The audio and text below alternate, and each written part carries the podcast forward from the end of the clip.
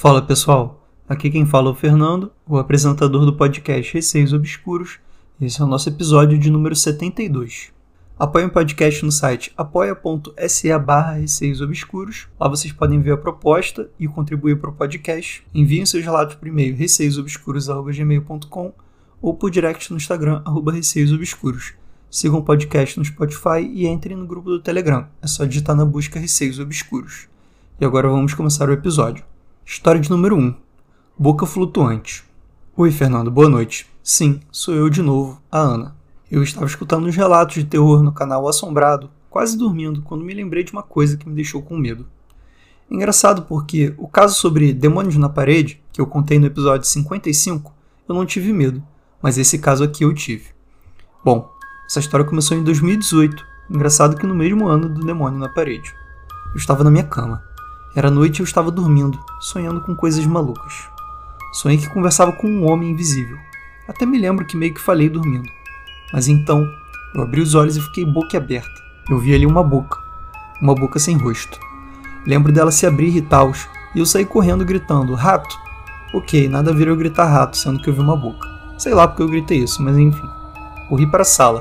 Minha mãe perguntou o que aconteceu. Não era tarde da noite ainda, então ela estava acordada.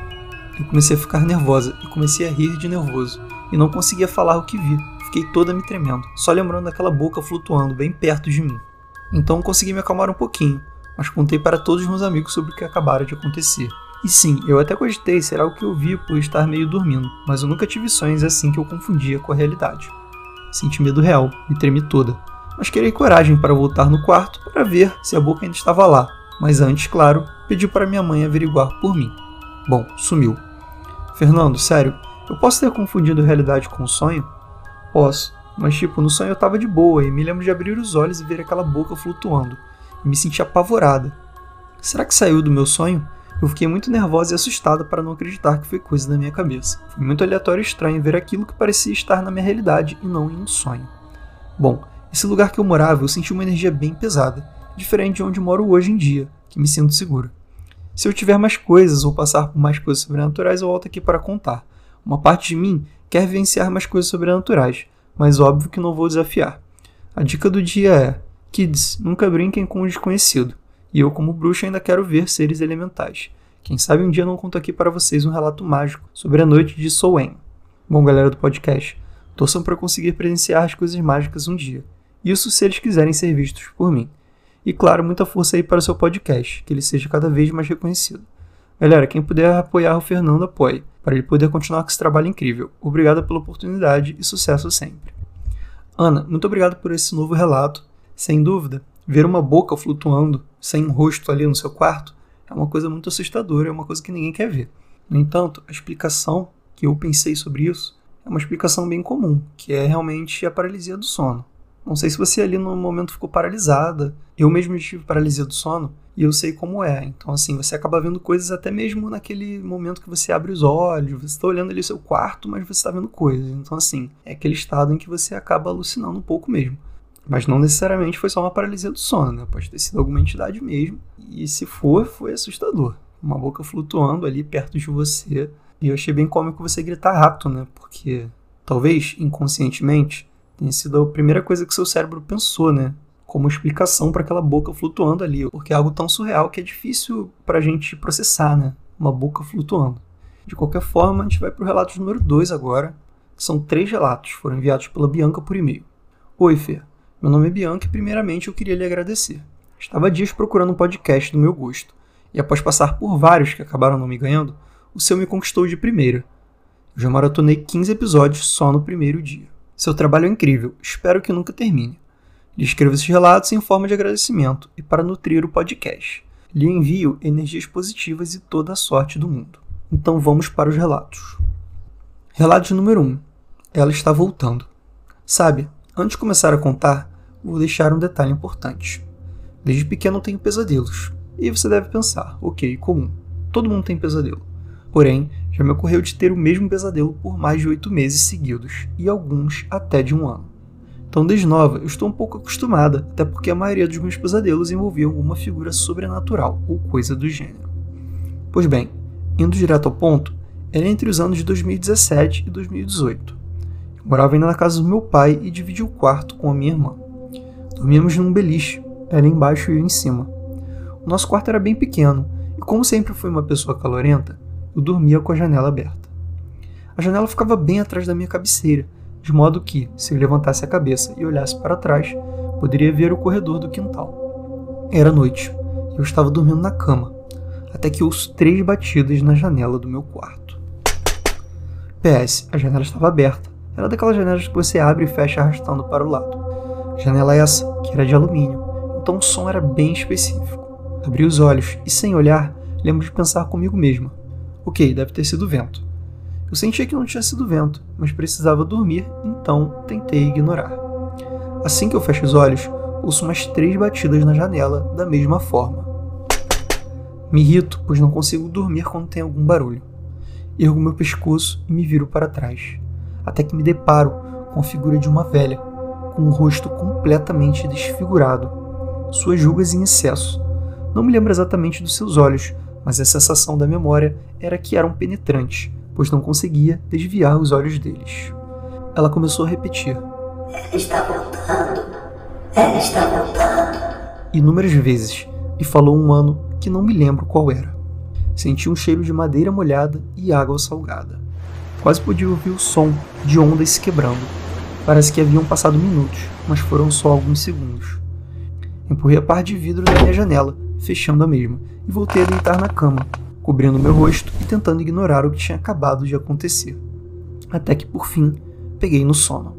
No dia seguinte, assim que acordei, pensei comigo mesma: foi só um sonho, só isso e assim que olho para trás, vejo que a janela está fechada. Eu havia deixado aberta antes de dormir. O mais assustador foi que ainda havia uma leve marca da minha mão, como se lá fora, naquela hora, estivesse muito gelado e minha mão estranhamente quente. Desse modo, ficou a marca da minha mão na janela. Saí do quarto, fui até o banheiro, lavei meu rosto. Quando voltei, a marca não estava mais lá. Antes que perguntem, não tem histórico de sonambulismo na família. Lembro que depois que acordei e me ajeitei para ir para a escola, fui correndo encontrar uma amiga minha. Amiga essa que era médium. Contei sobre o ocorrido, e naquela época eu ainda lembrava o ano que a idosa havia mencionado, mas hoje em dia não mais. Pesquisamos e pesquisamos para ver se algo de estranho tinha acontecido, e me recordo que encontramos dois acontecimentos. Uma rainha havia se suicidado e a outra, a rainha estava sendo caçada e tinha mandato de morte. Lembro que essa minha amiga me explicou que poderia ser algo relacionado a vidas passadas ou assuntos inacabados. Depois de um tempo passou e não voltei a ver o rosto daquela velha mais. Relato número 2: Obsessor. Eu moro com meu marido, vamos nomeá-lo de Giovanni. Moramos juntos faz quase um ano e alguns meses depois de nos mudarmos, após alguns acontecimentos, meu marido entrou em depressão. Chegou a tentar suicídio, entre outras coisas, mas enfim, sempre fui muito sensitiva com a energia, desde pequena, e nessa época comecei a sentir que algo realmente estava puxando essa energia. Na minha religião, sou pagã, chamamos isso de obsessores, que em resumo são espíritos que vão sugando sua vitalidade, sua energia.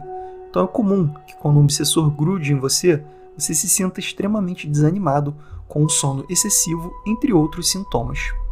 Temos um gatinho preto, nosso Salem, e desde que meu marido começou a ficar mal, toda noite quando vamos nos deitar, Salem vem até nós, em específico meu marido, e deita em cima dele. Se ele está de barriga para cima, acaba deitando na barriga, se não nas costas mesmo. Havia lido há um bom tempo que quando gatos fazem isso é porque estão protegendo a energia de seus donos.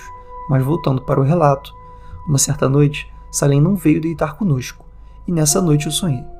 O que depois eu descobri que foi uma viagem astral. Nesse, abre aspas, sonho, eu estava deitada na mesma posição que fui dormir. Olhei para o lado e meu marido estava com a mesma roupa daquele dia, e eu também. Então, naquele momento, eu sabia que em parte não era um sonho, até que senti vontade de pegar o celular. Foi no automático. Peguei o celular, abri a câmera e comecei a tirar fotos. Vou explicar rapidamente como estava a nossa cama. Na época era um colchão no chão e ficava no sentido da porta do quarto, de modo que, se eu me sentasse, conseguia ver todo o corredor. Me virei ficando de costas para a porta e tirei várias fotos. Quando fui vê-las, tinha uma forma humanoide, com uma feição horrível. Seus olhos eram enormes e pretos e tinha uma leve sombra branca ao redor, demonstrando profundidade. Sua boca era grande, exibindo dentes também grandes. Olhei para a foto e ele estava em todas, bem ao meu lado, quase que um selfie sobrenatural. Me assustei, olhei para frente e ele estava a centímetros do meu rosto. Levei um baita susto e fui para trás. Tentei chamar meu marido, mas como ele tem sono pesado, nem sequer se mexeu. Olhei para aquela forma na minha frente e não senti medo. Parte da minha religião me ensinou a lidar com esse tipo de criatura. Como citei antes, sou pagã e a deusa que cultuo, na minha crença, tem o papel justamente de levar esses espíritos perdidos para o submundo. Foi quando comecei a chamar a mesma, a pedir que levasse aquela coisa dali para sempre. Chamei seu nome repetidas vezes, e foi quando senti uma energia mais densa e pesada invadindo o quarto pela janela e aos poucos puxando o obsessor. Vi ele resistindo, e foi quando a coisa mais doida da minha vida aconteceu. Comecei a falar em outra língua, do pouco que me recordo do dia, era latim antigo. Comecei a conjurar o que chamamos de feitiço. As palavras saíam da minha boca e era como se eu soubesse exatamente o que eu estava falando e fazendo. Continuei a falar e aquela energia densa que havia entrado pela janela ficou mais forte. Chamei outra deusa, que eu sigo também.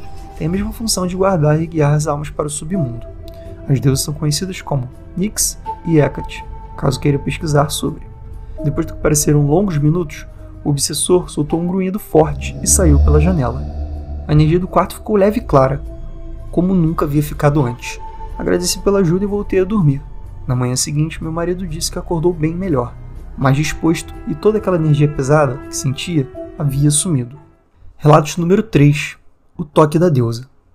Esse último relato não é de dar tanto medo, porém foi muito marcante na minha vida e acho interessante compartilhar aqui. Como havia mencionado no primeiro relato, sempre tive pesadelos e sonhos lúcidos. Isso sempre prejudicou o meu descanso na hora de dormir. Isso aconteceu na época que comecei a estudar religião e a conhecer Nix. Eu estava tendo um pesadelo, o qual não me recordo, e comecei a ter um ataque de pânico dentro do mesmo de forma que não conseguia acordar e estava presa entre os planos. Eu abria meus olhos, mas não saía daquele estado de transe. Foi bem parecido com uma paralisia do sono mesmo, porém, como já havia tido várias, eu sentia diferença. Isso aconteceu quando ainda morava com meu pai, então estava naquela mesma beliche do primeiro relato.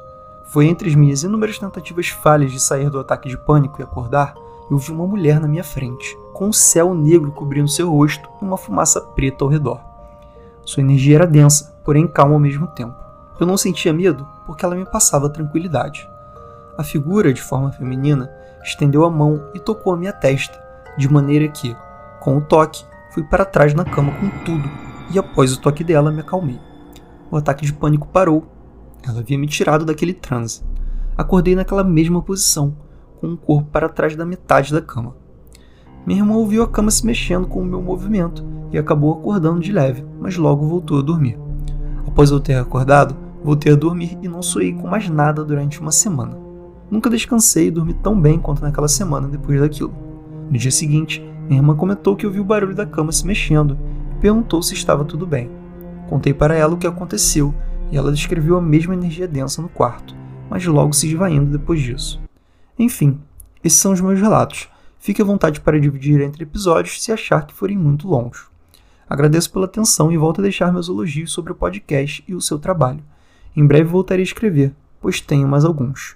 Um beijo e até a próxima. Bianca, um beijo para você.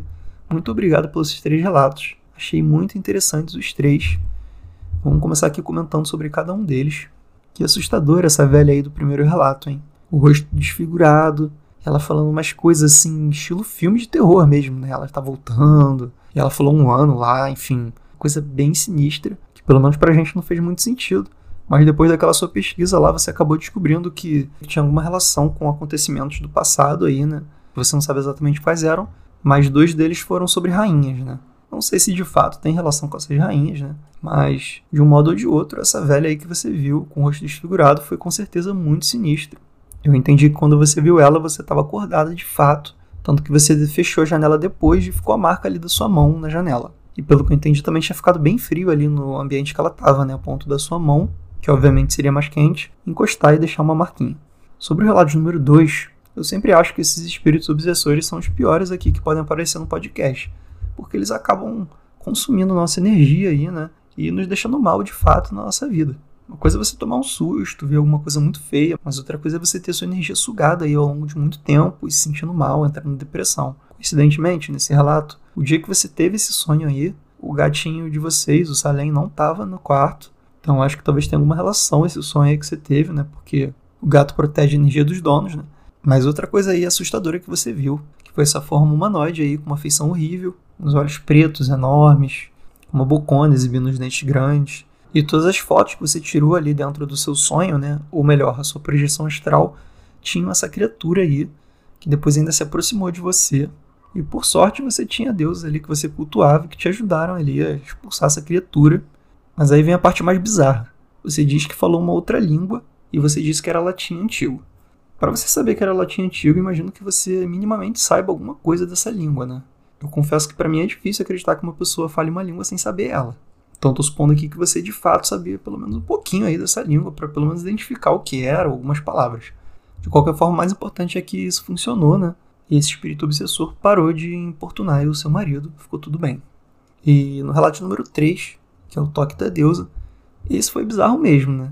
A princípio foi uma transe que você chamou, algo parecido com uma paralisia do sono, mas como você já teve paralisia do sono e você sabe como é, você sabe que também que foi diferente das paralisias do sono normais que você costuma ter. E aí vem essa figura, né? Que você identificou como uma deusa. Imagino que você deve ter tido o sentimento, assim, de saber que ela era uma figura poderosa ali e que te livrou daquele sofrimento todo. Que é ataque de pânico, quem já teve sabe que é muito ruim. E por mais que tenha sido dentro de um sonho, você estava sentindo aquilo. Ela foi e te livrou daquilo, né? Te deu um toque lá que te empurrou para trás até. Quando você acordou, você estava lá na outra metade da cama. E pelo visto, a sua irmã também sentiu essa energia aí, né? Bom, galera, esse foi o episódio de hoje. Sempre lembrando a existência aí do apoia.se barra obscuros, que é um site onde você pode apoiar o podcast aqui. Não se esqueçam também de enviar seus relatos por e-mail receiosobscuros.com ou por direct no Instagram, arroba receiosobscuros. Um beijo a todos e até o próximo episódio.